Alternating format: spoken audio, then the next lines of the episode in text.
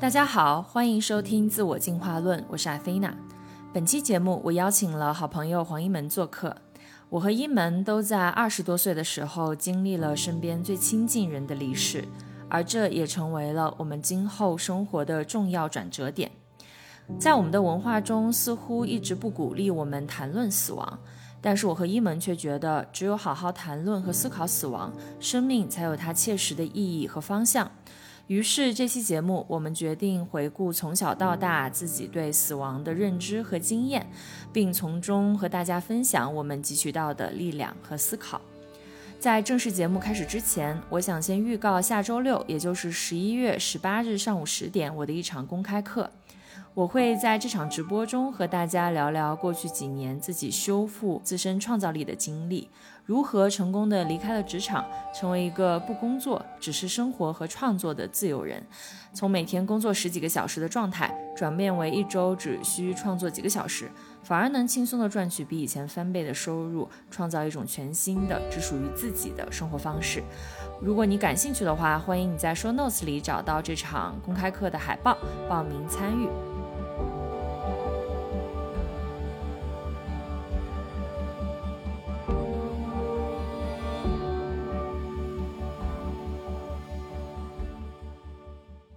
Hello，大家好，欢迎收听新一期的自我进化论啊！这一期节目的嘉宾是自我进化论喜闻乐见的一位嘉宾。来，嘉宾先自己介绍一下自己。大家好，我是一门，我又来了。对我们今天又邀请一门来录一期节目。其实这一期节目的主题是来自于前两天跟一门聊天，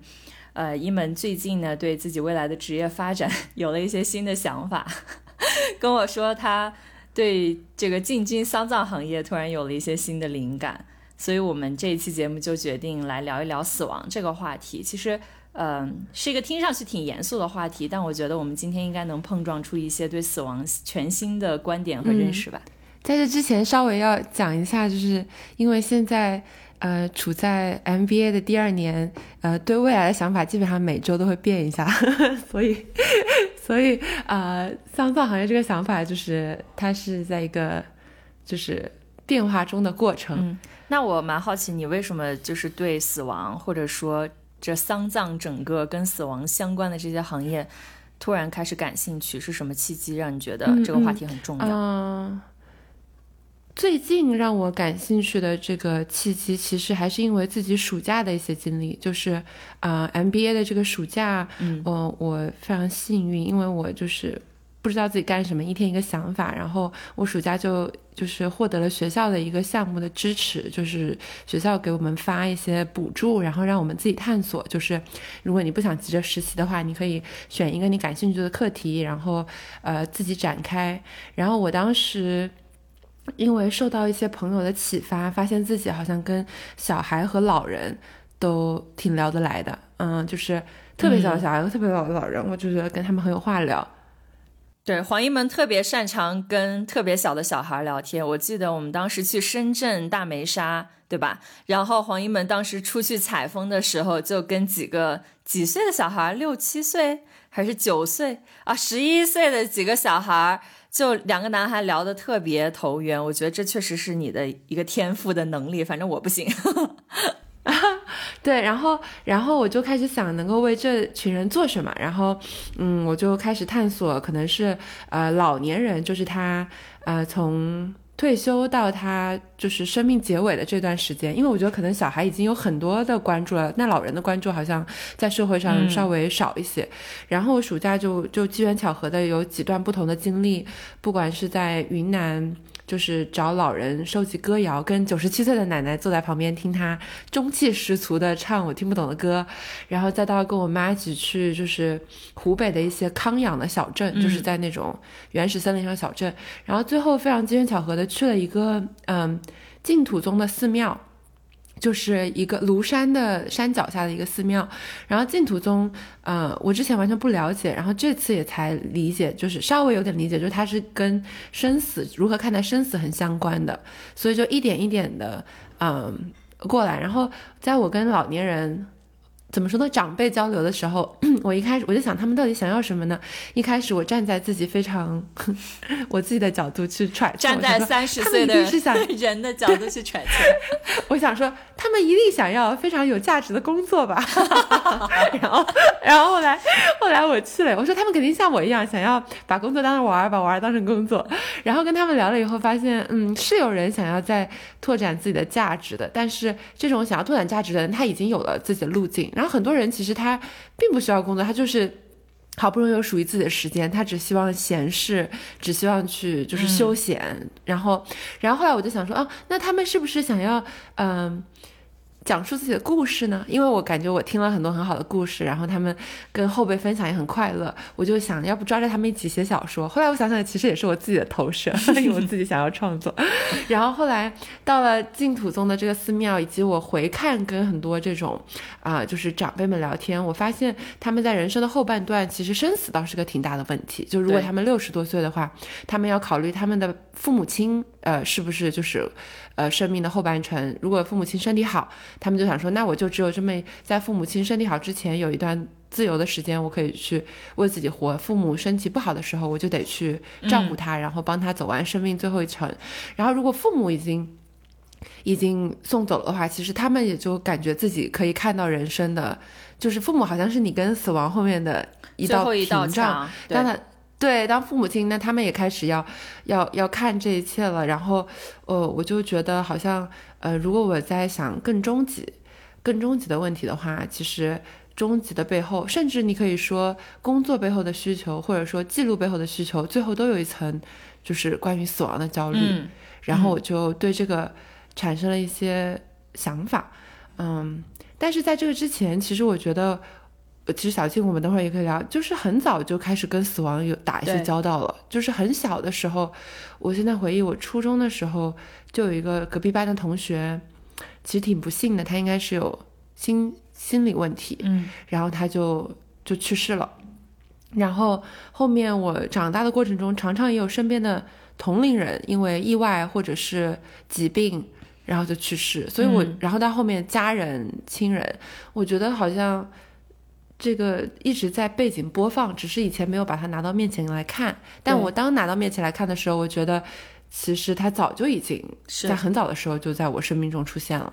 嗯，对你这样一说，我感觉其实我也是很早会思考死亡的一个小孩儿。我记得。呃，我小时候看一些历史故事，比如说我小时候很喜欢读历史，但我当时关注的点都特别不一样。就举一个例子，比如说我当时很喜欢看古希腊的历史，然后我最喜欢的一个人物就是 Alexander the Great，就是亚历山大大帝。然后我在看他的故事的时候，我觉得天呐，这个人的人生非常的精彩，他。从他三十岁就去世了，但是他从他十几岁，甚至从他出生开始，就充满了各种传奇和魔幻。这可能也是因为他最后建立了丰功伟业，然后后世给他加上了很多传奇色彩。但是我在看这个故事的时候，我觉得对我当时启发最大的就是，这个人这么的厉害，他建立了一个历史上从未有过的横跨。欧亚非三个大陆的国家，可是，在他三十一岁的时候，他突然就死掉了，就没有任何征兆的。他在呃，当时应该在巴比伦吧，他就死掉了。然后我当时看到这个故事的时候，我觉得我一下子就被触发了一个一个 trigger，就是有一个开关就被摁开了。就我开始就开始思考说：天呐，如果我只能活三十年，如果我不知道什么时候我突然就死了。就是即使当下我怀抱着非常大的梦想和对人生的希冀，嗯，可是死亡它好像是一个我完全没有办法掌控的事情，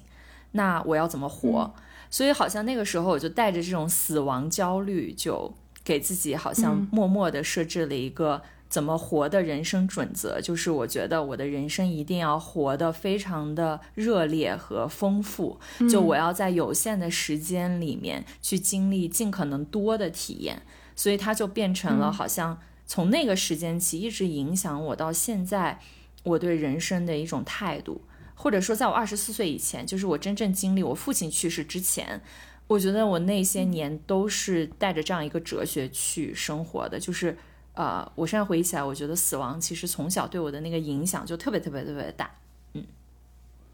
这个我非常有同感啊。我也不知道，是大不知道是不是因为我刚刚跟你说的，就是经历了身边同龄同龄人的去世。我记得当时高中的时候，有一个我室友的高中同学，我没有见过那个人，但那个人就是非常的优秀。嗯，然后他有一天晚上在家里睡觉的时候，可能家里面煤气泄漏还是怎样，他就突然一下子，就第二天醒过来的时候，父母醒过来的时候，发现他就。就去世了，嗯，然后我当时也好像就有了一个很强的紧迫感，就是很多东西是你没有办法计划的，你可能随时就会去世。然后对我的影响就是，我好像就很难做那种，呃，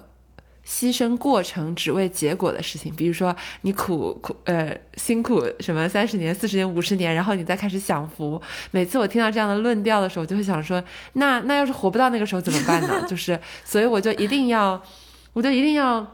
就是结果是重要的，但是这个中间的过程我也要是。一定程度的享受其中，就是就算它不是纯享乐，但比如说我要做一个事情，我希望这个过程和结果我是同样就是能够收回回报的，就不能一直存款，然后到六十岁才才取钱这样子的一个心态。我觉得跟你刚刚说的那个要热烈的那种态度是差不多的。我尽量想做到一种就是能在我目光所及的范围内不要有太多遗憾，呃，然后呢，就是就算明天不小心突然要去世了，对吧？最后一天了。想一想也不会有太多很大的、很暴汗的瞬间，可能是希望，希望这样子活着。对，所以你看，死亡就像你讲的，它其实是一个终极命题，就是它其实影响着我们怎么样在当下更好的活着。就是我一直觉得。我们在我们的文化里面，好像一直对死亡是一个很忌讳的话题。我就记得我小时候对，除了当时对历史人物有这样的一个印象，我印象还很深刻的是，我好像上小学的时候，我小学有一个很好的朋友，然后他的爷爷当时就每天跟我爷爷一样啊，每天在幼儿园呃在小学门口接送我们上下学。结果突然有一天早上很早。嗯，我去上学的时候就看到他在哭，嗯，然后他就跟我说，他爷爷就今天早上凌晨的时候起床的时候心脏病突然去世了，嗯，当时对我冲击很大，因为那个应该是我印象中，如果说历史人物是很遥远的存在，它是一个故事，那这个可能是距离我身边最亲近的一个人去世，就是前一天我可能还看到他，第二天这个人就不在了，然后最恐怖的是。嗯，当时中午我回到家之后，我爷爷奶奶也是刚刚从可能他的葬礼回来，然后就跟我说很可惜，因为他爷爷当时也很年轻，可能不到六十岁。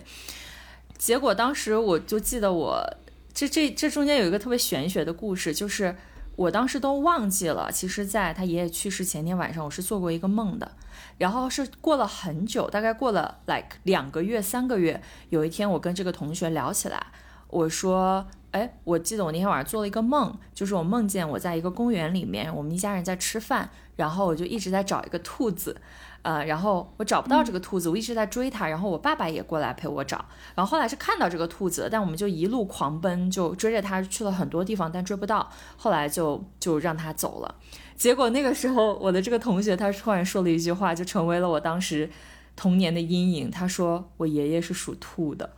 然后就是你现在讲起来，就其实就是一个巧合，对吧？它没有任何的因果逻辑联系。可是对于一个小孩来说，我当时可能就觉得，天呐，如果我当时在梦里抓住那个兔子，我没有让它走，会不会他爷爷就不会第二天去世？就这个是我当时小学时候的那个脑回路。然后这个当时给我心里其实留下了挺大的冲击，就是我发现我特别恐惧去重复我那天晚上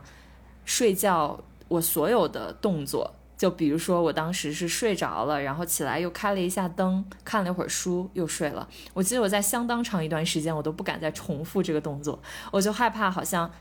因为我会引发某一个人的去世，或者相相对来说的一种厄运。然后一直我都不敢把这个事情告诉我家里人，因为我感觉他们也很忌讳去谈论死亡。可是就是站在我现在来看，我觉得死亡其实跟你生活中很多重要的事情相比，它都显得更加的重要，就它的权重应该是更重的，因为只有我们认真的能好好谈论这个事情，你才能看到在这个议题之下有多少我们内在的一些恐惧。或者对生命的不确定或者困惑，其实是非常有价值去被看到，而看到这个部分才能帮助我们更好的在当下生活。所以我现在就在想说，如果我回到小时候看到那个时候的自己，我觉得我可能真的会跟他好好聊一聊这个话题，就我会安抚他说你不用害怕，但是我们可以聊一聊为什么提到死亡。或者说想到一个人的死，有可能跟你遥远的有一些关联，会让你如此的恐惧，好像一个人的去世，一个人的消失是一件这个世界上最惨痛的事情。可是可能现在我在看这个事情，我就觉得，嗯，可能不是这样子。我觉得，嗯，死亡在我这里，它不是一个特别糟糕的事情。嗯，我觉得这可能是因为我经历了，就身边最亲近的人的死亡之后，我对他的观点有这样子比较大的更新。嗯，这个我很想就是进一步聊一聊，比如说你碰到你小时候的自己，你觉得那个时候的他为什么？虽然是非常人之常情啊，就是对这种死亡的恐惧，但是你刚刚说你想跟他一起聊聊，那你觉得，呃，如果凑近点看当时的那个恐惧，它具体的来源是什么呢？嗯，你这是一个很好的问题。我我突然第一个想到的是，我感觉好像是因为我做错了什么，让身边的人经历如此大的悲伤，所以是身边人对他的反应这件事情，让你觉得他是可怕的。对，就是我想起当时我的同学也好，还是我的爷爷奶奶和身边所有认识的人，他们都非常的悲伤，就是那种都不是悲伤了，他应该是那种 grief，就是哀痛。哀痛，对我我当时是没有办法去，你找到一个词对应这种情感，但是直到我爸爸去世之后，我我真的体验到那种哀痛，就是你的心，你浑身的每一个细胞都非常非常的痛苦。嗯，如果你站在我现在的的角度来说，我会觉得可能一方面是文化，就是大家对死亡的态度，可能在我们的文化里是一件非常悲伤的事情，但是。当我真的在经历那个事情的时候，我的确觉得很悲伤，就是觉得浑身每一个细胞都很痛很痛。嗯，所以回到你刚刚的那个问题，我我觉得其实是周围人的那种态度会压在那个小小的女孩身上，会让自己觉得是不是自己做错了什么，让周围的人这么不高兴，这么难过。嗯嗯，所以那个时候其实是一种对死亡一种间接的体会，就是通过别人对他的反应。对他有一个认识，对，那你对，就是刚刚你说到比较直接的是，是你你父亲去世的时候才开始跟他有直接的接触吗？是，我觉得我爸去世当时是我第一次，我从头到尾亲眼见证一个人死去的过程，我会这样讲，是因为呃，我当时也是突然接到这个信息嘛，然后去医院，然后我爸在 ICU 里面。就我现在都很难描述我当时的那种状态，我觉得是一个很懵的状态，就是我不知道该怎么应对这个，就是没有人教给过我，我好像也没有在影视剧或者任何文学作品里看到过，当你亲眼看着一个人去去世的这个过程。我应该的内心活动和我应该怎么去应对，我只知道我当时非常的懵逼，去问医生，医生说救不了，你爸脑干出血，就没有办法做手术，他百分之九十九的人两周之内都会死。然后我妈当时已经很疲惫，她就先回家了。当时是我家族里面的两位成年的男性陪伴我，一个是我舅舅，还有一个是我姑伯，然后他们也很懵逼，就他们就是觉得说，哦，那这个事情就。可能就只能听天由命了，然后他们也不知道该怎么安慰我，就他们肯定见过死亡的过程比我多很多，因为他们已经到这个岁数了，身边可能有一些人去世过。但我当时对我来说，我觉得有一种我真的不知道该怎么办，然后我就眼睁睁的看着我爸的血压从呃八十降到六十，降到四十，降到二十，就是一个我从来没有见到过的状况，然后。那突然，医生跟护士就进来了，就宣告死亡时间。然后，我记得我当时，就虽然我现在已经很平静的能说出那一段经历，但是在我爸去世这几年过程中，我经常晚上闭上眼睛会回想那个见证他死去的过程，包括我是怎么颤抖着，就我觉得我是浑身有一种非常无力又冰冷的能量蔓延我的全身，然后就这样颤抖着走到那个大厅里，包括我是怎么去太平间，怎么去殡仪馆，怎么去经历了整一个仪式和最后火化的过程。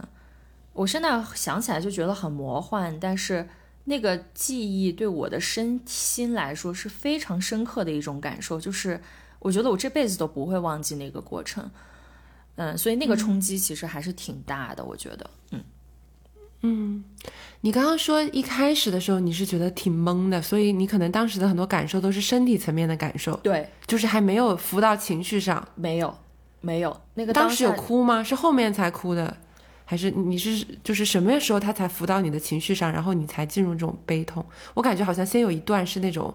完全的错愕对这样子一个过程。对，嗯，我觉得有相当长，就是我在医院那长那一长段时间，我应该都是那种懵的状态，然后我只感觉浑身手脚冰凉，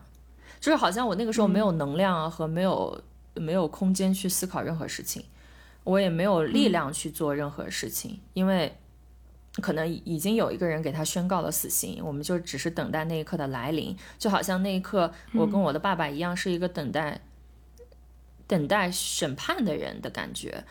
嗯，然后最后是他去世之后，我记得我印象特别深刻，那个那个镜头就是我穿过那个长廊，然后走到他们那个电梯间，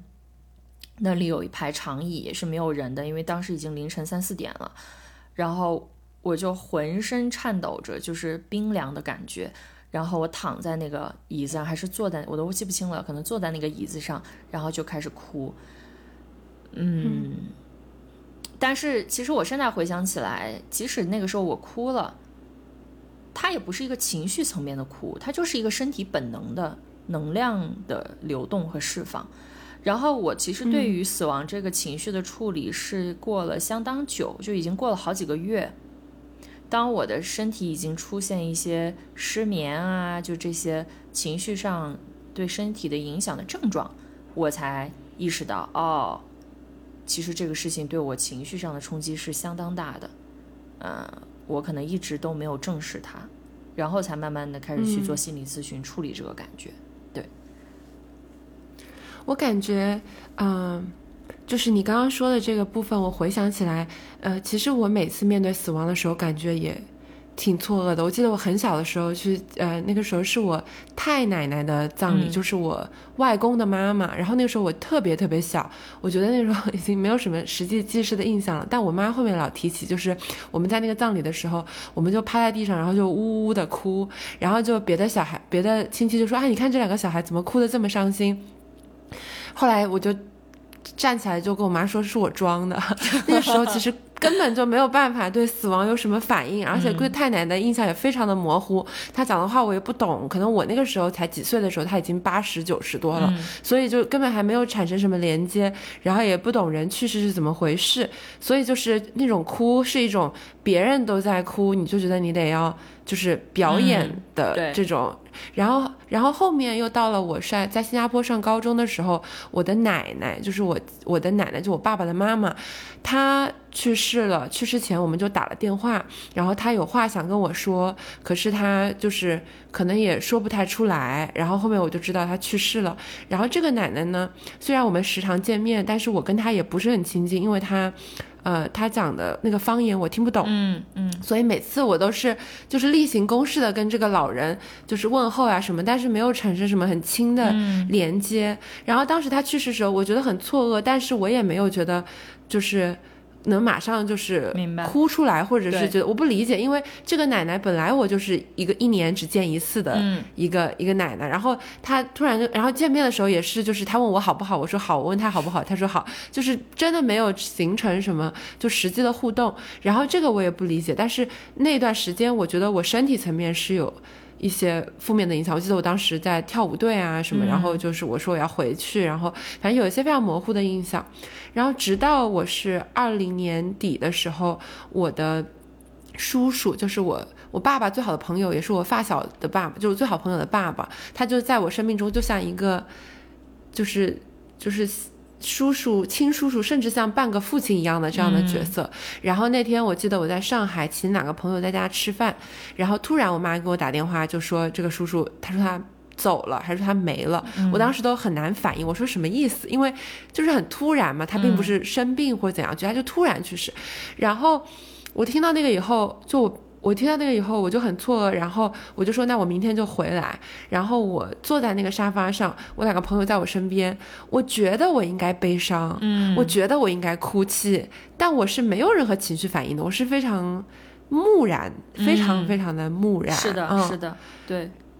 然后我到了那里以后，就是叔叔已经去世了，他就躺在那个那个棺材里面，然后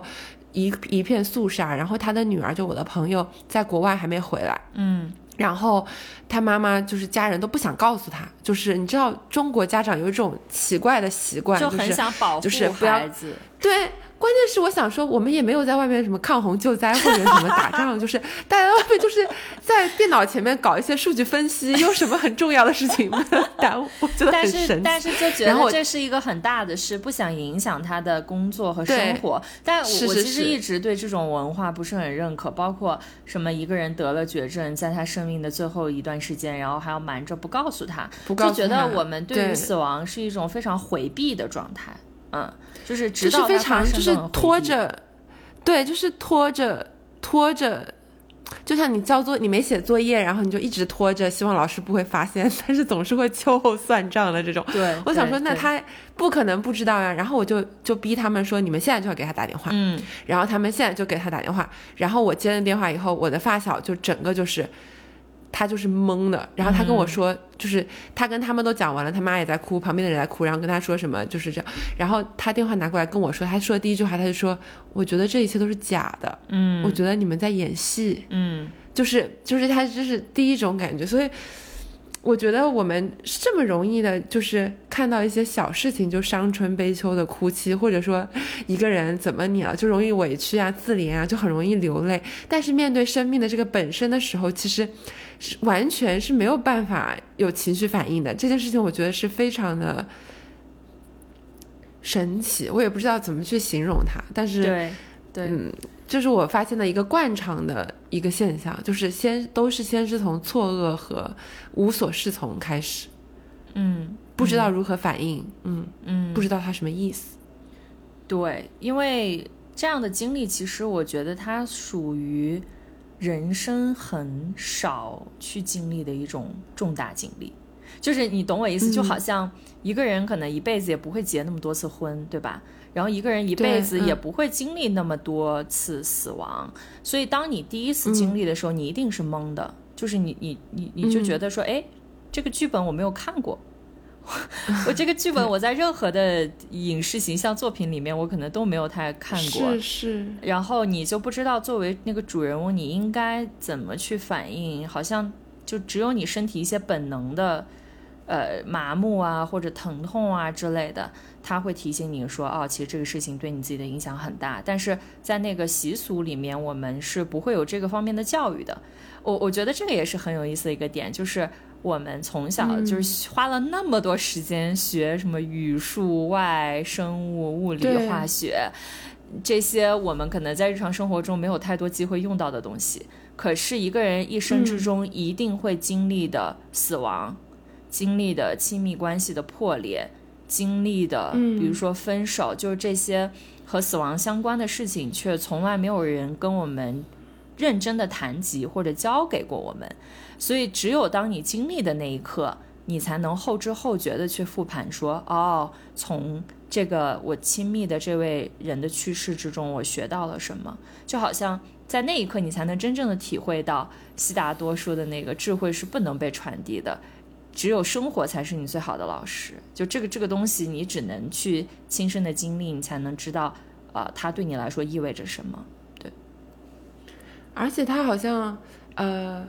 这个这个对你的影响，我觉得我还在一直在体会，它好像是直接传导在了我的生命和潜意识中，但是我的潜意识还在不断的通过观察我自己来总结，就是它对我有什么样的影响。就是你也可以说，我也许现在对于死亡的这个兴趣是来自于之前就是叔叔的那次去世。我觉得他其实很多时候影响到了我很多人生的很多决定，比如说我就不想要，就我这回再回美国，我就不想要在美国多待了，我就想要在。就是亲人的身边，然后，呃，以及我有时候做一些选择，我觉得就是，嗯，追逐追逐意义，或者是追逐，啊，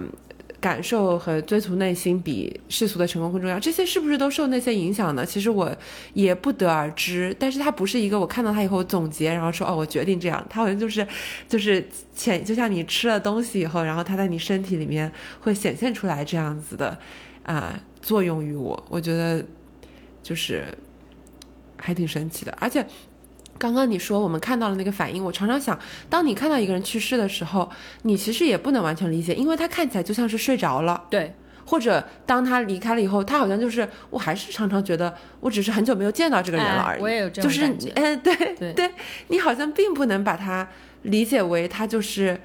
真的去世了，可能有的时候分手的感觉。更激烈是因为这个人天天在你身边，对吧？天天在你身边占据你的所有方面，然后你突然跟他分手，这个人就不见了。这个这个这个区别，呃，这个前后的区别和就是比如说一个，就算有的时候是父母亲或者是外公外婆，因为你没有天天见他，然后他突然离开的时候，那个时候，那个那个感觉其实他剧烈但迟钝，就是反而还没有。那种就比如说突然裁员的那种那种就是体感上那么剧烈，我不知道啊，因为你可能经历的跟那就是更更亲近的人去世，可能我这个讲来不是很不是很准确，但有的时候我会有这样子的感觉。对你这样说，我觉得对于亲身边最亲近的人没有去世的人说，可能分手的感受更接近于死亡的感受，甚至呃比一个你可能没有那么熟悉的人去世带给你的体感更强烈。呃，我我在这儿，我很想讲一个我爸爸去世之后，我发现对我很大的影响。因为前阵子也跟咨询师聊到这个话题，我发现其实他的去世是我真的是我人生的一个转折点。就是在他去世之后，我觉得我之前很多的世界观都被震得粉碎。我觉得我的世界像经历了一个八九级大地震一样，就是我全是废墟。然后在这个废墟之上，我又开始重新去建立一些我对这个世界的理解和认知。所以，如果说我呃二十四岁以前的生死观是亚历山大大帝帮我建立的，我二十四岁之后的这个人生观就是我父亲呃离世帮我建立的。我觉得在那个之后，我很多对于很多问题的思考，还有包括我人生重大的选择都不一样了。比如说。我在我可能在我妈在我现在的家里人心里，他们觉得我爸去世之后，我整个人就变得非常的叛逆，因为我可能在青春期的时候，我没我不是一个很叛逆的小孩儿，我是一个在他们眼中还挺懂事儿的一个小孩儿，就是啊从小就知道自己要好好学习，然后要知道把这些事情都做得很好。可是我觉得我爸那个去世之后，让我看到了人真的一生是非常短暂，而且有时候会让你觉得很荒谬的。嗯，就这个荒谬，它近乎于你为一个事情而去付出，而去努力，而去执着，可是它可能并不会。带给你你所想象和期望的那个结果，就像你刚讲的，我们可能都会去教育孩子，或者说给自己洗脑，说啊，只要我努力去做的这个事情，到那个终点我就能摘得那个果实。可是从我爸的人生经历中，可能从我的视角来看不是这样的。当然我不是他，我不知道他这一辈子对他来说意味着什么。可是我的 take away 就是，人真的只能为自己而活。你当你把任何其他的东西的意义凌驾于自我真实的感受和幸福感之上的时候，我觉得这就是悲剧的开始。嗯，因为我可能看到了他有很多的付出，有很多的委屈，还有很多的情绪，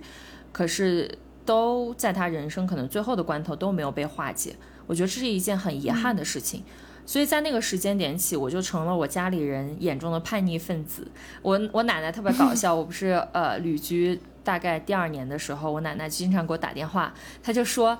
她就操着陕西话跟我说：“哎呀，我就害怕你上，我就害怕你在山里头不下来了。”就是他特别害怕我是那种那种隐居，就是我就一辈子就会选择在是山里隐居，出然后再也再也不下来工作。然后我爷爷经常会打电话说：“你什么时候回上海工作？你现在在做什么？”嗯就是在他们眼里，可能就是我爸去世这个事情，他们也能理解对我的影响，只是他们没有嗯想到影响这么大。那我也没有想到，其实影响这么大。但是我其实非常感恩，我一直觉得嗯他他对我的人生是一个好的 trigger，好的影响。就他让我从过去我活在一种妄想和这种泡泡里面出来，就真正的在每一个当下都问我自己，我究竟想要什么？就什么对我来说是当下最重要的，而不是我一直在一个高速路上狂奔，为了截取一个未来可以抓得到的果实。那我能不能活到那个时候，我都不知道呢。所以我觉得我爸去世这个对我人生的那个影响还是挺挺大的，我能够感受得到，我也能够看得到。所以这也是我觉得死亡非常重要，就是对人的影响很重大的一个原因。嗯，然后再回到我们刚刚讲那个分手，最接近死亡的体验。其实我觉得，在经历那个真正亲人的去世之后，我发现其实我们每一天都无时无刻在面对着死亡。比如说，当你要离开一段关系的时候，其实就是这段关系在死亡；当你要离开一份工作的时候，其实就是你跟这个工作的关系也在死亡。然后，当你要去完成自我转变的时候，比如说你可能之前是一个状态的。呃，人，然后你想去完成某一些自我转变，你想要换一份工作或者换一个生活环境，它也是一个死亡的契机。而在这个过程中，你就会非常有意思的发现，对死亡的回避和不接纳，会让一个人永远没有办法真正诚实的面对自己内心当下真的想要什么。可能你当下已经觉得这个关系不能滋养你了，可是因为你害怕面对死亡，面对这个关系的破裂和死亡，然后就。可能还是在这个关系里面持续的去焦灼，然后去感受到那些拉扯。但其实这个当下，只要你能勇敢的去面对，说哦，我当下我愿意接受这个关系死亡，那你就可以离开这段关系，然后继续去走自己的路。然后包括比如说我现在做播客，我不是前阵子。预告了第一季的结束，嗯、我觉得那个过程对我来说也是一个面对死亡的过程，因为我主动结束掉第一季的内容，嗯、其实我也不知道第二季什么时候开始，我不是做好了计划我才录那期播客的，嗯、可能对我来说这个节目有一天就没有了，对吧？就是这个自我进化论这个节目也就死了，嗯，但是我就发现说，当我越快的去迎接和拥抱死亡，我的人生或者说我在做的这个事情，它会更快速的进入到一个新的阶段。所以，当我就是预告这个节目第一期结束之后，没过几天，我就有了第二季的灵感，然后他就又进入了一个新的阶段。嗯、所以，我现在对死亡的态度就还蛮积极的。我觉得就是别怕，嗯、你你越不害怕它，越去拥抱它，可能能从中间看到更多的生机。嗯，我有两层感受，一层是。非常赞同的，另外一层有一些疑惑，我尝试把这两个都说一下。嗯嗯、第一层，我觉得，我觉得我也是，我觉得我人生的叛逆，你这么一说，我觉得也是二零年底，我我先经历了我那个四年半的前男友的分手，就是那个非常大的一段、嗯、一段、很重要的一段就是一个转折。嗯，然后再加上我叔叔的去世，然后我那个时候又决定要呃，就是推迟入学，然后重新开始，就是。就是从各个层面上把自己以前有计划的东西全部给推掉，嗯、然后，嗯，我觉得也是开始了自己的叛逆期。然后现在爸爸妈妈也有 各种层面的不理解，想说他什么时候回归正轨 啊？我觉得是有正轨了。然后。对，然后嗯，然后我也同时也觉得时时常在生活中会有一些小死亡的体验，比如说我有的时候，呃，我自自那以后，我觉得我进过了很经历入了很多的断舍离的阶段。我觉得每次搬家，嗯、每次收一个东西，然后我有的时候会，啊、呃，我我以前就是。不会清理东西，现在我删什么东西都删得很干脆。然后，嗯、呃，有的时候我会把，呃，我有一天把微信的里面所有的对话框从最早的一个开始，每一条都不显示。它最早的那个其实是从我刚回国一七年的时候，那个时候还在麦肯锡的时候，那个项目组的呃对话框，然后再进入到瑜伽服品牌的时候，那些跟先是跟瑜伽瑜伽馆，然后再跟商场，然后再跟施工头，就是呃施工包工头、施工施工方，就一条一条删。然后再删到做博主的时候，有一些人他就是加了我，然后也没说过话，然后删，然后删删就一直删，从一七年一直删到二三年。整个感觉就是把这五年的很多关系都亲手的这样子，因为当时放在那里好像就是一个对还要开放的邀请，但其实它已经结束了，我就把他们全部删了。然后删到最后的时候，我整个我最后删删，因为它就是从最不重要的删到最重要的嘛，因为最不重要就是一七年以后再也没有说过话了。嗯，那删到最后其实就删到了重要的朋友，然后删到了家庭群，然后删到了我自己跟自己的对话框，因为你有时候自己会给自己发东西嘛。然后最后我整个微信屏幕那个时候是晚上，它是夜间模式，整个就是一个黑的，就是全部空白的黑色。然后那那个删完那一瞬间，我整个人就倒在床上，然后就大哭。我觉得那个可能更像是一个自我的死亡。就之前我们经历都是别人的死亡和与别人的关系的死亡，那个时候是经历了一个自己的生活经历和社会关系的一个假死亡。嗯，然后那个时候我就就有了一个那样子的体会，嗯，自那以后，我常常躺在床上，会觉得我在选择一些人生经历的时候，我有一些想要去背弃之前的路，然后扬弃一些之前的积累的东西，然后我躺在床上，我有的时候会突然觉得我，嗯，对着举了一个手枪，然后以前的我在墙上，我砰砰砰的把他们打死。我就觉得自己这个去世了，然后会有这种小死亡。我觉得一些大死亡会让你更敢于面对一些小死亡，就像你刚刚说的，嗯就是在一些事情上，对我觉得这个是会让你过得就一定程度上更勇敢一些。对，所以这个我是同意的，但是我很难说这个事情让我对于死亡和这些就是真的能轻松积极了。嗯我在遇到很多这种小死亡之后，其实我最近在反思的就是，它其实还是在我体内留下了很多的壳和惧怕。嗯就是它听上去让我更洒脱了，但是好像又让我没有那么勇敢了。就很多事情，我好像因为我不敢，我怕我在生的这个基础上。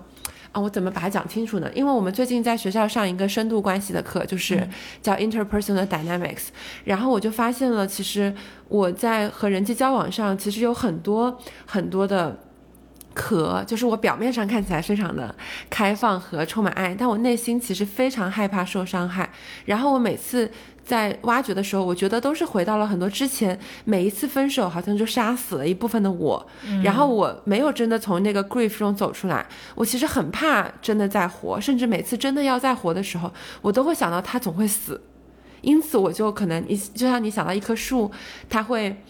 它会最后会死，你就不想去播种了，对 或者说我就不想去爱这个果子了，我也不想去期期待什么了。如果期待它还是在我不知道的时候又死了怎么办？然后在事业上，其实我觉得一方面好像更大胆了，就是脱离了一些已知的安全，但是有的时候好像也不敢，就是真的在一个地方去，像我们最早说的那种，就是因为知道一定会死，所以要注重注重个人，好像不敢就去耕耘，或者是去付出，对吧？或者是付出一些希冀和希望，因为我我好像就是因为担心还是会被这个死亡的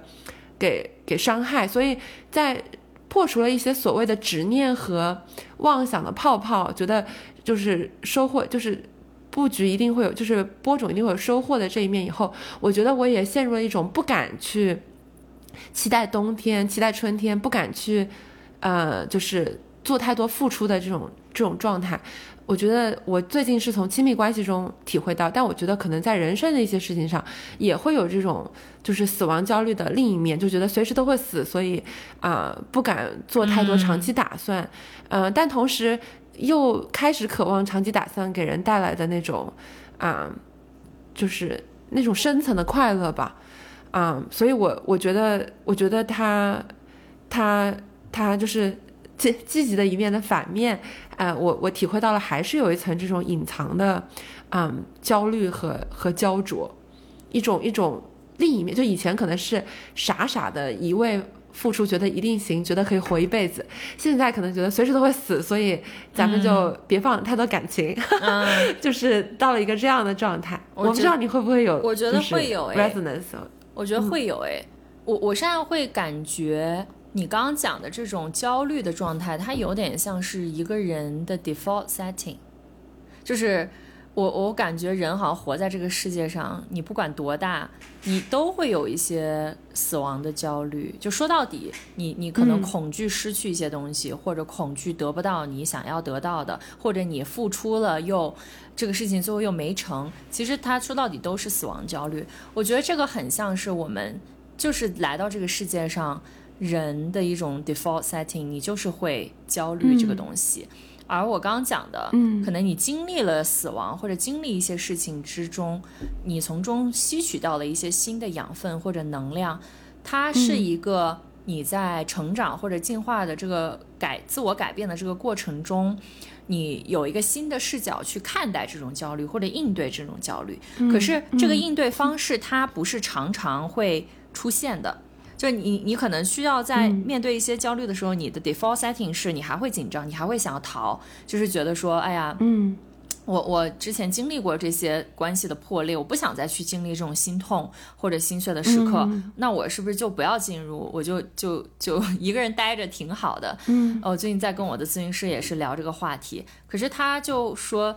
那你看，你你你这个还是看到了一个问题，可是你还是想要去逃避这个问题。我说是的，但是当我看到那一刻的时候，我就有一个空间可以去选择。哎，我是继续进入到我过去的这种模式，就是啊，因为我害怕这个，那我就在人际关系里面保护自己，还是说我看到了这是我的一个焦虑，对死亡的恐惧，我能够去拥抱这个焦虑和恐惧，然后去做一些小小的改变、突破和尝试。我觉得我在生活中很多时候都会面临。这样的瞬间，就是很像是，嗯，你的下意识的反应，还是进入你过去的模式。就是比如说，我现在需要去邀请一些我很喜欢的嘉宾，但是人家也不认识我，我可能因为害怕人家 拒绝我，我就不做这个事情。但是当我看到说，哦，其实我在焦虑这个，我在焦虑被那个被害怕、被拒绝，然后被不喜欢的那个层面的时候。哎，好像就有一个空间可以挪出来说，那我能不能容忍和容纳这种不高兴，或者说别人不喜欢我带给我的不舒服的感觉，或者说人家也不是不喜欢我，只是我过去的记忆让我觉得别人是不喜欢我的。那如果我能容纳这个的话，那我就 go for it，就还是去做这个事情。所以我觉得，嗯，死亡这个焦虑很难说你有什么一劳永逸的解法，就是好像我接受了一个新的理念。或者说，我从其他民族和文化，比如说墨西哥人，他们对待死亡的态度就跟我们不一样。对，从别的文化中嫁接过来一个想法，我就能够去克服我身体本能的一些恐惧和焦虑。我觉得这很难的，可能就是这是我们文化中的一种业力吧，就是 世世代代在传播。你给我一些启发，就是我觉得其实这个中间分成几个阶段，可能在特别懵懂的时候，你是不知道有死亡这个事情的，嗯，你就你就完全不知道，对吧？所以你你不会有那个紧迫感，你觉得日子还在过，对吧？然后到后面我们知道了死亡这个事情以后，我是看到了这个焦虑和看到了这个事情，但是我，嗯，我可能就是没有在回避这个害怕，我知道了这个害怕，但是我被这个害怕弄得有点就是。束缚住了，嗯，就是就是就是就是他没有那么，可能一开始听到的时候没有被束缚住，后面真的碰到了有点被束缚住，因为经历过了那个痛苦，就是还是想要去趋乐避苦。然后，嗯，下一个阶段可能是如何在知道这个的情况下，还能够就是就是保持着这种知道会死，但是又向死而生的活，嗯，啊。我我我让我想到了一个画面，我其实很想跟你分享，就是我我暑假的时候目睹了一只蚯蚓的死亡，嗯，非常短暂的一件事情，就是我在，嗯，就是我 就是回到刚刚我说那个湖北的那个康阳小镇，跟那种各种长辈们一起吃饭，然后我们就坐在院子里面等那个位置。然后我就在那个就我我看到果树就喜欢到处窜嘛，我就去摘果子什么的。然后就在果树下面，我看到水泥地上有一只蚯蚓。然后我这几年突然对昆虫产生了很多兴趣，我觉得昆虫很像现实社会中的装甲车和无人机。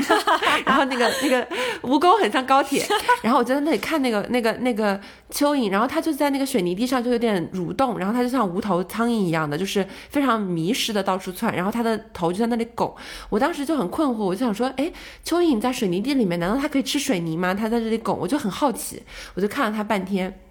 然后，然后我觉得它是旁边有一个花园嘛，有泥土，我就想说要不要把它放回去呢？但我想了一下，不要干涉他人命运，对吧？我就觉得，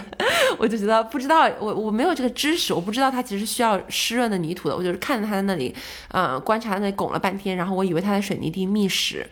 然后后来我们就去吃饭了，然后吃饭中间我出来又出来了一下吧，我记得那个蚯蚓还在那里，但它变得稍微有一些僵直了，就是它好像就是嗯没有刚刚那么灵活了。但是我当时也没有反应过来，我就我就是只是在观察它，我没有反应过来它可能是它生命在消逝的一个一个现象。我也没有想到可能就这这么快的十几分钟半小时内，在太阳底下晒一晒，然后在水边拱一拱，一个蚯蚓就可以从。就是很活蹦乱跳的突然死去，我就没有想到会有这样子这种比较剧烈的过程，于是我也没有多想，我还跑去摘了一个什么李子，我又回去了。然后等到吃完饭以后再出来的时候，我就发现那个蚯蚓旁边就是围满了蚂蚁，嗯，然后那个蚯蚓就不动了，然后那一瞬间我才理会到，哦。他刚刚在那个过程中，其实我经历了他从活蹦乱跳到他可能出现了一些厄运，他可能就是在那个花园里面突然跳一下，不知道怎么就跳跳到了水泥地上，然后迷失了路，然后找不回家，然后之后他在太阳底下晒就很无助，就濒死，然后他现在死了，然后旁边就是各种蚂蚁围着他，他完成了一个他生命的循环，然后那一瞬间我就。觉得我还是不太能消化，但是我常常想到这个事情，而且我觉得它也非常明显的让我们看到了一个生命的一个转化的一个过程，就是就是这个蚯蚓去世了，它的灵就是消失，但是它的身体马上自然界就会有了它的下一个的，就是延续，它的身体就被所有的蚂蚁们进行了消化和搬运，然后又去继续的进入这个循环，嗯，我有的时候。我跟你讲的时候，我突然想到我在非洲看到那个二手衣，就是非洲的衣服很多都是二手市场。我不知道你有没有去看过，就是二手的衣服，很多那种我们平时丢掉的衣服，就是因为它很多衣服不是那种说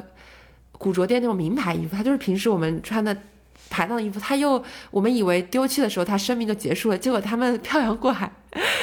在在非洲。找到了他们的下一个生命，然后穿在了一个中学老师的身上，然后那个 蓝色的那个套装上面写的“中国”，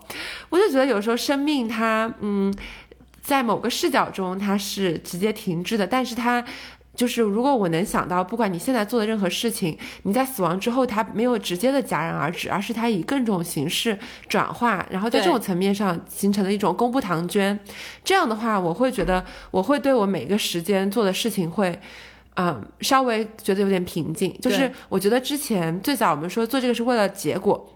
你就会觉得很虚无，没有结果，你就说我只享受过程，但是只享受过程又会获得一些短暂的快乐，它没有长期的那种、那种、那种，就是播种，然后转化，然后再。发芽那种时间感，那可能只有在我宏大的看到这个蚯蚓的它这个转化和那个衣服的转化以后，我要告诉自己就是不生不灭，能量守恒，对吧？在这种情况下，我可能会稍微觉得安慰一点。然后有时候会觉得，我们做播客和。写文章有的时候也是我自己觉得它是一种对抗死亡焦虑，就是我对一些事情一些片刻的产生一些灵光的乍现，我就是没有办法放它走，我就很想把它留下来，然后，然后我就要把它记录下来。就是我觉得人做建筑，然后制作物品，铸造铁，对吧？刻石碑，然后包括我们做这些记录，其实有的时候都是一种在这种虚无和无常中尝试让它。就是变得隽永那么一点点，然后尝试打败人的寿命和时间。对，啊，对，刚刚就意识流了一一轮，但这就是我，嗯，对现在的这个想法和感受，是一种充满徒劳和凄美的，但是觉得还是要就是搞一搞的这种美学，就是你看，有一点，有一点。我们在看日本很多的文学和艺术作品的时候，他们，我觉得他们是把死亡融合的非常好的一种。呃，价值观就是我时常在看一些日本文学的过程中，我就在觉得说，这个民族怎么这么追求那种死亡极致的美？啊，你去看凄美，对，去看这种呃雪国啊，然后渡边淳一的很多书都给你这种感觉。然后你刚刚讲的时候，我觉得其实，在大自然界，你往往会看到很多生死之间的这种转化。会让自己对死亡的态度会更平和和更接纳。我想到前阵子我看的一个纪录片，它是大理的一位呃野生动物摄影师拍的，他是拍那个就是藏区的雪豹。也就是说，高海拔地区的雪豹。然后我因为刚从非洲 safari 回来，我就很感兴趣，所以当时去看了这个纪录片。这纪录片里最打动我的一个环节是，当时他们在拍摄的过程中有看到一只公的老雪豹，就是那个雪豹已经非常非常老了，然后它受了很多的伤，就身上有很多打斗的痕迹。然后当时他好像因为受伤就奄奄一息，他们就把这个雪豹带回来。然后这位摄影师就求问了很多这种野生动物保护协会，然后包括这种野生动物繁殖基地的朋友，就问他们说这样的一个雪豹怎么去处理它，怎么帮助它。然后摆在他面前就有两个选择，一个是呢就把它带到这个基地里面啊，给它好吃好喝的，可能能延长它的寿命，它多活几年。还有一个选择就是把它放回大自然。他可能过不了多久，他就会去世。然后当时他们做的选择就是他们选择了后者，他们把这个雪豹拿着笼子带回了他们当时发现它的地方，然后他们把这个笼子打开，然后在那里放了一夜。第二天早上他们再去的时候，就发现那个雪豹已经走了。我觉得这个过程有一个很微妙的关于生死观的一个点。就是第一个选择是，我认为一个动物，包括一个人的寿命越长越好。但第二个角度就是，呃，我接受它最自然的规律。如果它在野外的生存，就属于它的生存环境中，它只能活到这个岁数，那我就 let it be，我就让它这样子去。然后这又让我想到，我前阵子看了一个电影，那个电影叫做《The Leisure Seeker》。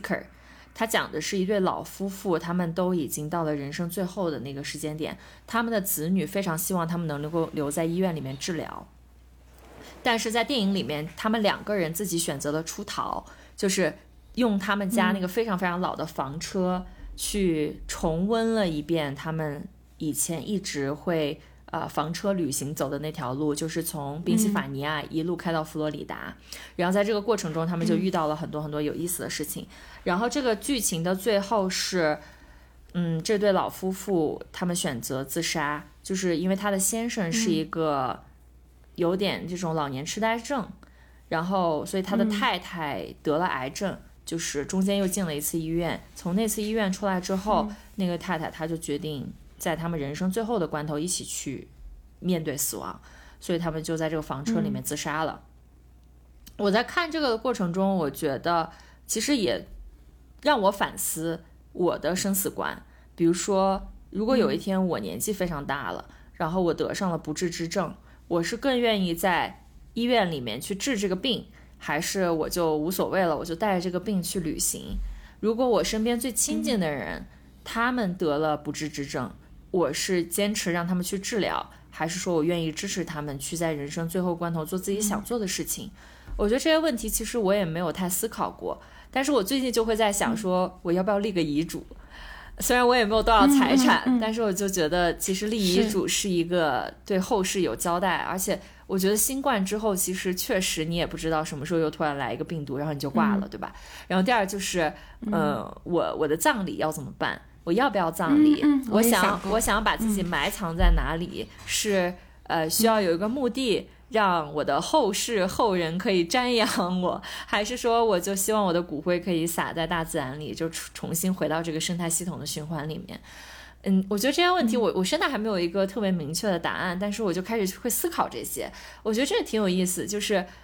可能这些问题不是一个二十多岁的年轻人会去思考的问题，可是好像在这个时代，因为有越来越多的不确定性。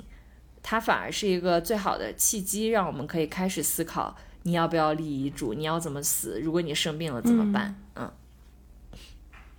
这些事情我都想过。我的葬，我很早就想过我的葬礼，我也不记得为什么了。好像是之前有一次有一个公司是青芒，就是嗯北京那边的一个媒体相关的公司，他们做了一个就在极客上做了一个宣言，就说他们倒闭了，就是因为你常常都看到一个工作成公司成立了，然后有公司讲那个啊、融资都出来敲锣，但是他们倒闭倒的好像就是那种悄无声息，然后或者是以遮着掩着，然后他们就非常妥善的讲了他们倒闭了，然后要怎么要怎么。善后，然后呢，他们接下来要做什么事情？然后我就觉得是一个非常好的交代，然后也是一个公司的葬礼，就是一种主动的葬礼。然后我那个时候就在想，我的葬礼，嗯、我觉得想的还挺清晰的。我就是，嗯、要放那个 S.H.E 的痛快，然后，然后我要有一些每个人都要穿一些粉色的东西，然后我就是有一些喜欢的花，然后呃喜欢放的音乐歌单，然后还有就是啊、就是一些快乐、比较轻松快乐的视频、好喝的酒等等这种东西，嗯。是最近我甚至在想，为什么要在去世以后才放葬礼？好像你已经不在了，你不能接受这一切爱，能不能在走之前，嗯，就好像我之前，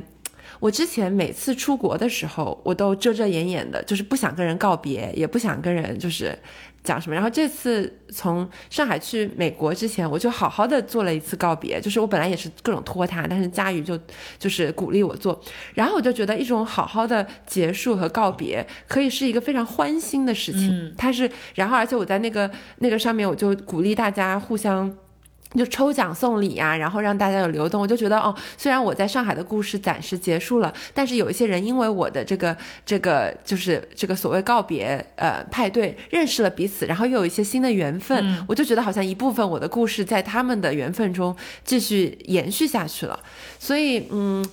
呃，所以我我是常想到这些这些葬礼和相关的事情。我刚刚还想到，你刚刚提到车，我真的最近老想到一个比喻，就是，嗯，其实人，我现在三十了，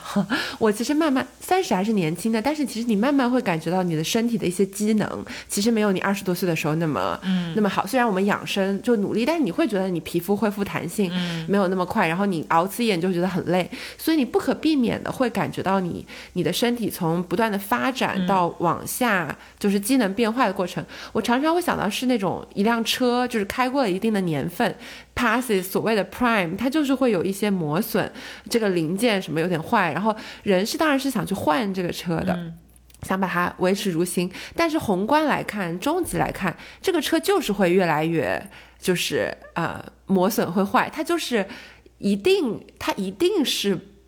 不可能。如果我们的追求就是让它永远停在它最好最美的时候，我们就是不可避免的会失望。嗯，但是我又会想说，当一个车到了它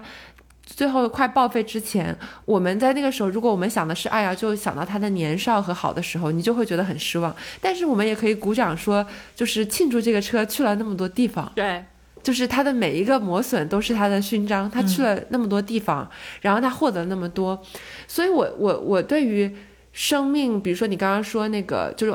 临终期间要延长生命的时候，我觉得。很多医疗或者是那个，我们都在想说，怎么样让它就是让我们假装生命没有在流失，它没有在磨损，假装它还可以啊回到一切如、如新的样子。那个时候，我们就陷入很多痛苦和和挣扎，因为我们对它提出了一种几乎不可能的要求。嗯那我们可以让如何让岁月和流逝和生命跟它比较和谐的共处呢？像一个一个老房子，像一棵老树，如何在这个这个中间感到一种美和欢欣？嗯，我觉得，我觉得这个，如果我们到死亡的那一刻才后知后觉的说啊，人死了有好事，然后但之前你一直都希望一切就是就是如新，那就是非常。就是你自己也会觉得很难适应，而且中间有很多你其实是感到挣扎、无法去适应的。但如果你从每一个时候开始，你都对于生和灭、对于对于起和落都会有一个比较平顺的心态，那你其实，在走向死亡的这个路上，也可以过得平和一些。然后落实到非常小的小事，我就是学习去理喜欢冬天。我以前是只喜欢夏天的人，顶多喜欢一下春天。我现在就是相，就是就是嗯，就是欣赏秋天和冬天，看一棵就是。呃，叶子都落光的树，它露出树的骨骼和这个树的灵魂。那有的树你是可以比较积极的说，明年它又会发出枝芽。但有的树，说实话，我们学校有前几天去爬山，有一棵树它就死透了，它就只是那个白色的对，树树干留在那里，它就是死透了。但是它的死透一，它也有它的一种美和力量；二，它也零零落成泥碾作尘，对吧？就是它也就是化化化作春泥更护花，就是他们也有这样子一个过程。那我们多大程度上能去能去庆祝它，能去欣赏它，呃，其实会有很深远的影响，也会影响我们怎么看老人，对吧？就是对，怎么样在老人的生活中感到智慧，而不是只感到悲伤或者是衰败。就是我觉得在社会的各个层面上都。会影响我们，对，这然后也不会让我们现在这么慌张。我觉得我们现在的慌张就是来自于这种，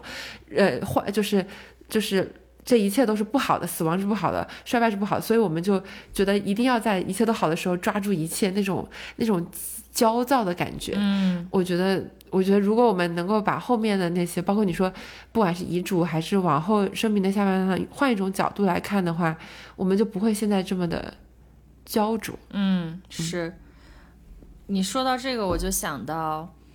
嗯，我以前也非常的讨厌秋冬。我是从去年才开始学习接纳秋冬和爱上秋冬，然后到今年，这现在马上立冬了嘛，我觉得我今年特别期待冬天的到来，就是我觉得冬天我终于可以好好休息了。我觉得这个是建立在我春天和夏天有在认真的去生发、认真的耕耘、认真的做自己想做的事情。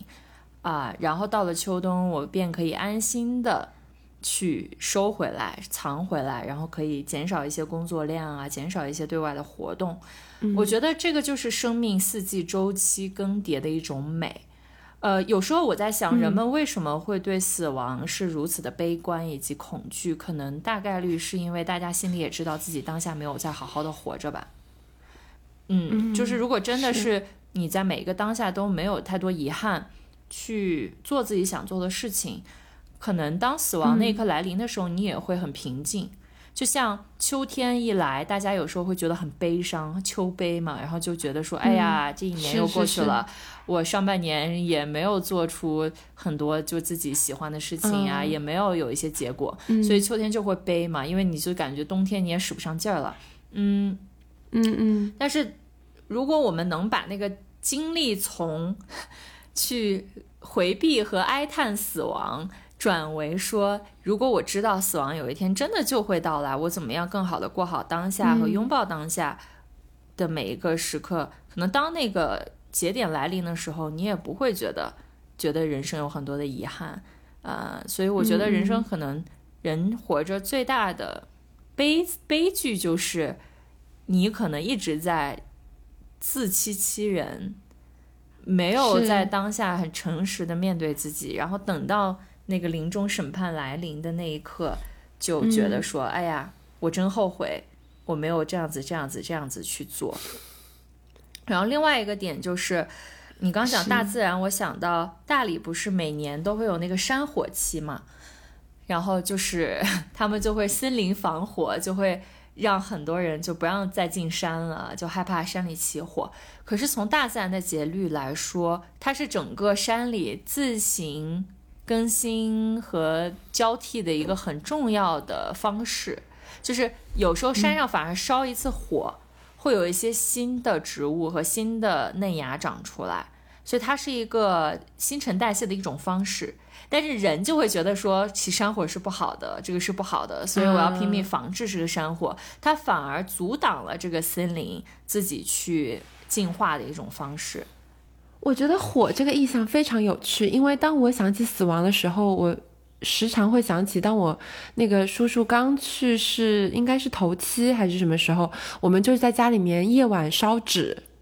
然后我就在那个夜晚中，啊，我看到那个纸在那个火光火光堆里面，就是整个坍塌，呃，非常小，但是它那个意象，首先那个火看起来在跳舞，然后它那个纸坍塌很像是那种，呃，颓倒的城池，就是它微观的很像是那种，就是像我觉得很像古代的那种 宫殿，什么大火烧了阿房宫，就那个宫殿颓倒的那个样子，然后我觉得。就是那一刻，我记得我当时跟我朋友说，我感觉到有一种美，嗯，反正你刚刚真的让我想到了，然后我想到就是烧这件事情，它是一个非常急速的能量转化，嗯，就比如说你你你你如果是填埋，或者说你呃腐烂，对吧？就是或者你它它这个转化是物理形，就是它可能只是形状上的转化，或者是它非常慢慢的转化。但烧这个东西就是一下子把物体呃固体的东西给气化了，嗯，是一个非常神的过程。它可能死亡也是一种，就是因为我们平时在生活中的很多转化都是一个潜移默化、慢慢进行的，对对吧？你没有那么剧烈，死亡是但死亡就真的的是从、嗯对很极致的一个转化。其实这个转化一直都在发生，它只是用一种更极致的方式展现给了我们，然后提醒了我们。就是一些我们因为缓慢而，因为我们自己观测的角度、时间空间的局限而就视而不见的东西，它非常就是急速的提醒了我们，但其实它并没有什么特别的地方，就是它它是一个不断发生的东西的一个极端化展现。嗯，你说到这儿，我想到占星学里跟死亡最相关的一个符号是天蝎座，然后呃，对嗯这是本人的星座，对对，然后 对应的宫位是八宫，我的月亮跟火星都在八宫嘛。我记得当时我占星老师就看到我的这个盘，然后他就说你要学会接受说死亡也是好的。我说这个好难啊，人怎么接受死亡是好的？嗯，但是它其实，在占星学里面是跟进化这两个词连接最紧密的一个符号，因为像蛇的蜕皮啊，然后像蝴蝶从一个蚕蛹就是化茧成蝶，对它这个过程其实都是非常天蝎的一种变化方式，就是你你你是要经历这个从生到死的周期，然后才能幻化出一种全新的生命样态。你没有经历那个死接近死亡的过程，你是幻化不出来这个全新的生命样态的。所以这就是讲到我们这个播客主题自我进化嘛。其实我觉得，嗯，在这个自我转变进化的过程中，那个接纳自己过去的那个自我可能已经要死了，然后有一个新的自我在诞生，在那个过程中去好好体会这个生死之间的转化，我觉得对我来说是一个非常奇妙的，也是每一次我。我我又忐忑，然后又期待的一个过程，因为我不知道那个新的自我会是什么样，然后那个旧的自我要去死，我又觉得又让我有点紧张和害怕。但是往往是在这个过程中，我觉得它就像一个交响乐最激烈的那个部分，嗯，它非常的激荡人心，它又让人心生有一点点恐惧，但它中间又能幻化出最神奇的那个最后的结果。嗯，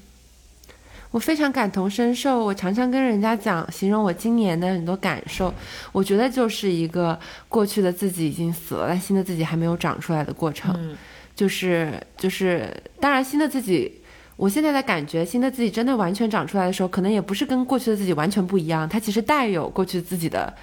能量和积淀。但是当我想到这个过程中的时候，我觉得我反而不是在呃交响乐最激烈的时候，我觉得是那个交响乐就是一个激烈的那个过去以后，然后它有一段越来越低，越来越低，越来越低，然后就是几乎低到那个声音听不见的那种。一个一个那个一个过程，或者说人在蝉蛹里面那种一切都是黑暗和空的、无所无所附着的那那那那种感觉。然后我记得我在云南，呃，就是找歌的时候，我们当时有一次在一个山坡上，然后那些就是几个音乐家就即兴在表演，然后一个小提琴呃小提琴老师啊、他。他在拉小提琴的时候，他就拉到中间一段，他就拉的好轻好轻好轻，就几乎细到就是就是听不见的那个声音。然后我觉得我当时那一刻，我就感觉那就像我当时的人生，就是它变到一种很轻很低，然后几乎听不见的时候，但是它背后有一种一种一种美，嗯。如果是以前的我，就会说，就会说它是积蓄，然后接下来再爆发的美，就是好像一定要后面的那个爆发才能 justify 它现在这个积蓄。但当时那一瞬间，我就是感觉到它本身存在的一种一一一种美吧。嗯我觉得我现在就是在一个 在一个这样的过程，还挺长的，挺挺难受的。其实对，啊、可能外人不会感觉，但自己是有这种新旧交替、蜕皮蚕蛹的过程。嗯，但是在中间也只能这样，就不挣扎，然后。接纳这个状 see what 态 happens。是对，嗯嗯，你说到这儿，我会就是联想到之前我聊抑郁那一期嘛，我就发现说，嗯，你说是抑郁是人生的冬天，对对吧？就是我会发现说，如果把抑郁比作人生的冬天，或者说人生的一些低谷，像你现在讲的新旧转化的这个阶段，它声音很轻很轻，好像我们内心就真的像恐惧死亡一样，很恐惧这个状态，就会害怕说，哎。万一以后那个声音再起不来了呢？他就一直在这个很小声、很小声的状态。然后我又联想到，我觉得我们在看待一些老年人，或者说这个社会上最贴近死亡的那一批弱势的群体，比如说一些残疾人，嗯，一些可能生活很挣扎的状态，就像你看到那个蚯蚓和蝴蝶，他们可能在烈日下挣扎的那个状态的时候。我觉得人天性都不会愿意想要自己有一天也也陷入到那个境地。可是死亡就是一个那个交响乐的终章，就是你知道有一天你一定会进入到那个境地。嗯，你你会变得孱弱，你会变得失去力量，你会变得没有工作的机会，也没有工作的能力，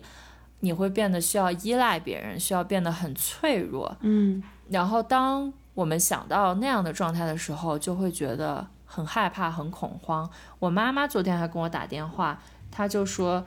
她看到一个视频，然后就是说现在的年轻人应该去养老院里，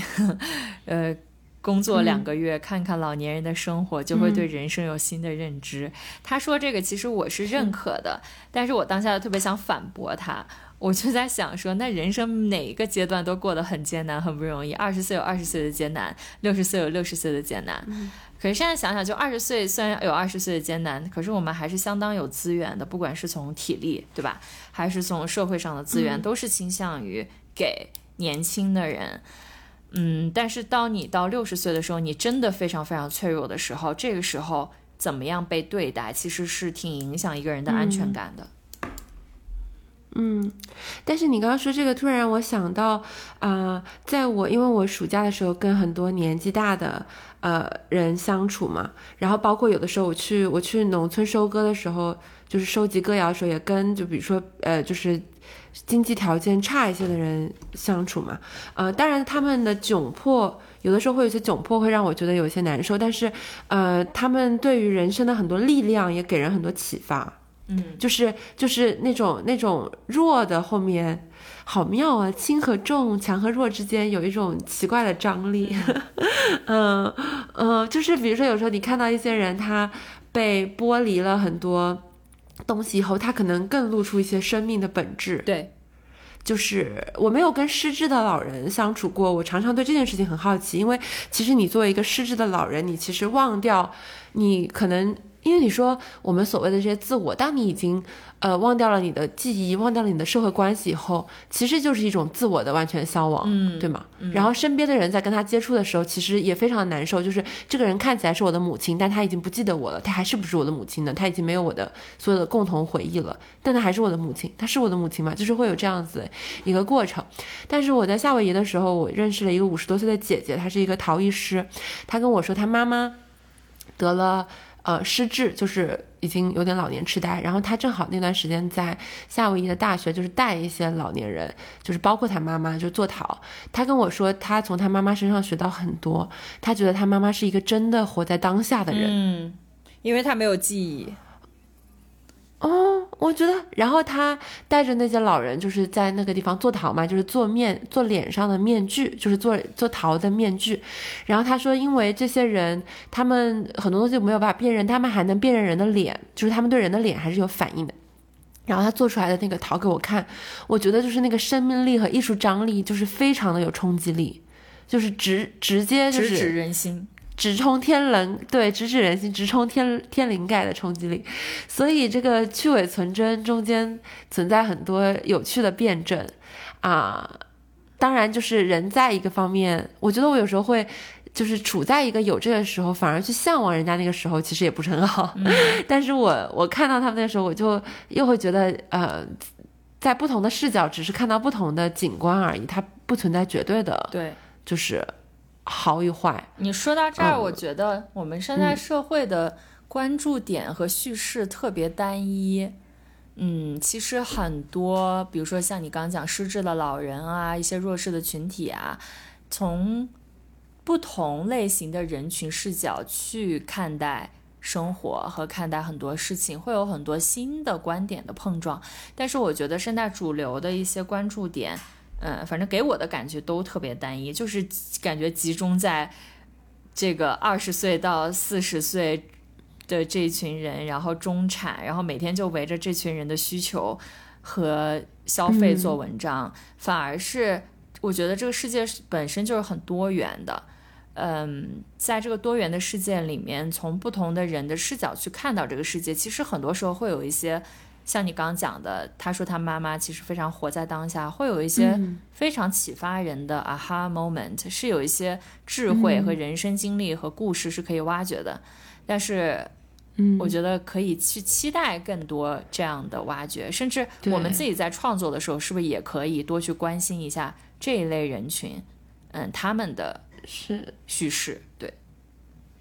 当然，我现在在反思，我觉得我说的也有点轻飘和浪漫化，就是身处其中，他肯定是有很多的不适和不便的。对，就是我不能光景观的说他活在当下，但是他的实际的痛苦和麻烦，肯定也是我们不能想象且他一定要经历的。所以我也想，就是想在这里把它稍微圆一下。我觉得他不光是。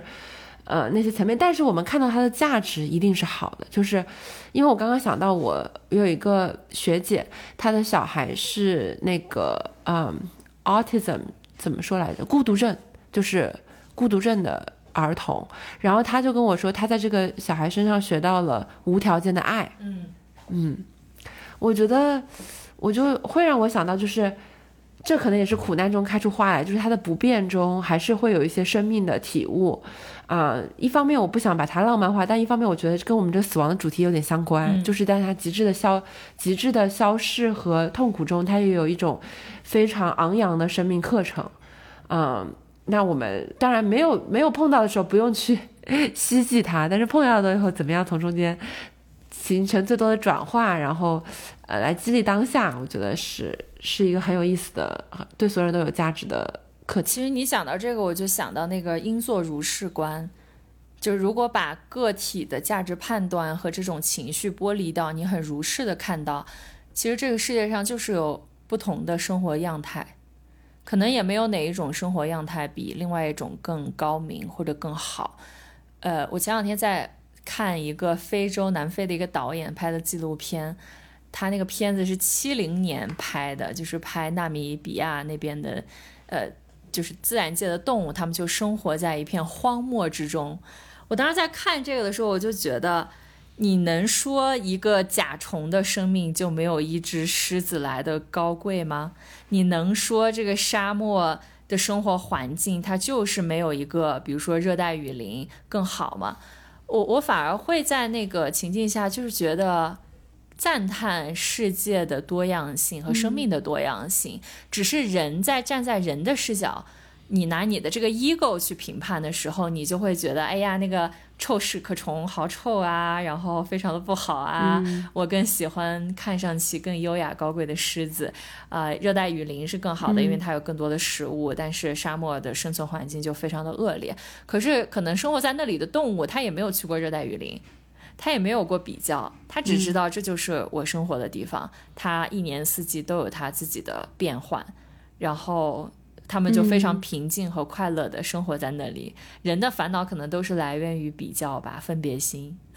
就是因为来源于一种，嗯，你说，就是就是人的好处可能是他有想象力，就是他能够想象。他不是现在的自己，可以在别处做别的事情，可以做得更好，或者是，但他的就是我们之所以能够进去和发展，我觉得是来自于这种想象力，但我们的痛苦 也来自于对，它就是一个双刃剑。这种在别处的想象力，就是我不在此刻，我在之前或之后，我不在这里，我在别的地方，就是这是这是我们进进化和进步的来源，但也是我们，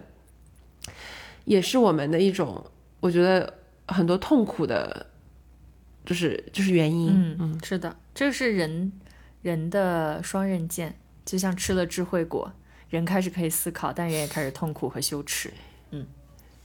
对，我就在反思，就是因为我说我对死亡感兴趣以后，其实家里面人就是很生气嘛，就是为什么你年轻就这样？我现在想想，其实也有一定道理，就是在还在生的时候，呃，在还在年轻的时候就要去思考养老啊、死亡啊这些事情，可能也是一种所谓的在别处。嗯，就是嗯，对我来看，我觉得对我自己的反思，可能更多的是看完那些以后，有了一些安放和照见现在以后。呃，不能以它用来逃避当下的生活，而是说它怎么如何照见此时此刻的行动。嗯，这个我觉得这个还是蛮重要的。对的，嗯，对的，还没有答案，毕竟现在还在蚕蛹里面。嗯，对，嗯，我感觉它会给你生命提供一种新的动力，就是当你认真去思考过死亡之后，它会注入一种新的动力吧。你也很难说这个动力它是好积极的还是消极的。但是我我感觉死亡它是一个非常 powerful 的一个主题，呃，是一个能量非常深厚的主题。它不仅仅有世代积累的人的情感和对这个议题深深厚的一些链接，而且你通过很多人的亲身的，比如说你看史铁生的作品，他就是从死亡中汲取了很多的灵感。然后它的文字就非常的厚重，总之就是一个挺厚重的话题。有时候我觉得年轻的时候思考一些这些厚重的话题，其实挺好的，有助于你更快的知道究竟现在要怎么好好活着。嗯，你未未知生焉知死？你不知道怎么样。对吧？好好的生，你也不知道怎么样好好的死。那未知死焉知生？你不知道怎么样好好的死，你也不知道怎么样好好的生。嗯，我觉得还是像我们上次说的，嗯，在恋爱这这门课上，就是其他人都是我们的同桌嘛，就是都在学习。我现在对于人生就采取一个好像就是一直在学习的阶段，就很难有任何的结论和。和和答案，我现在就觉得就是 I know nothing，啥也不知道。Keep going，嗯，I know nothing，keep going。我很好奇大家对死亡的思考和态度，就想多在评论区里听一听听众们对这期话题的深入的思考吧。嗯，好的，那我们这期节目就到这里了，谢谢伊萌的做客。嗯，期待下一期的做客，拜拜。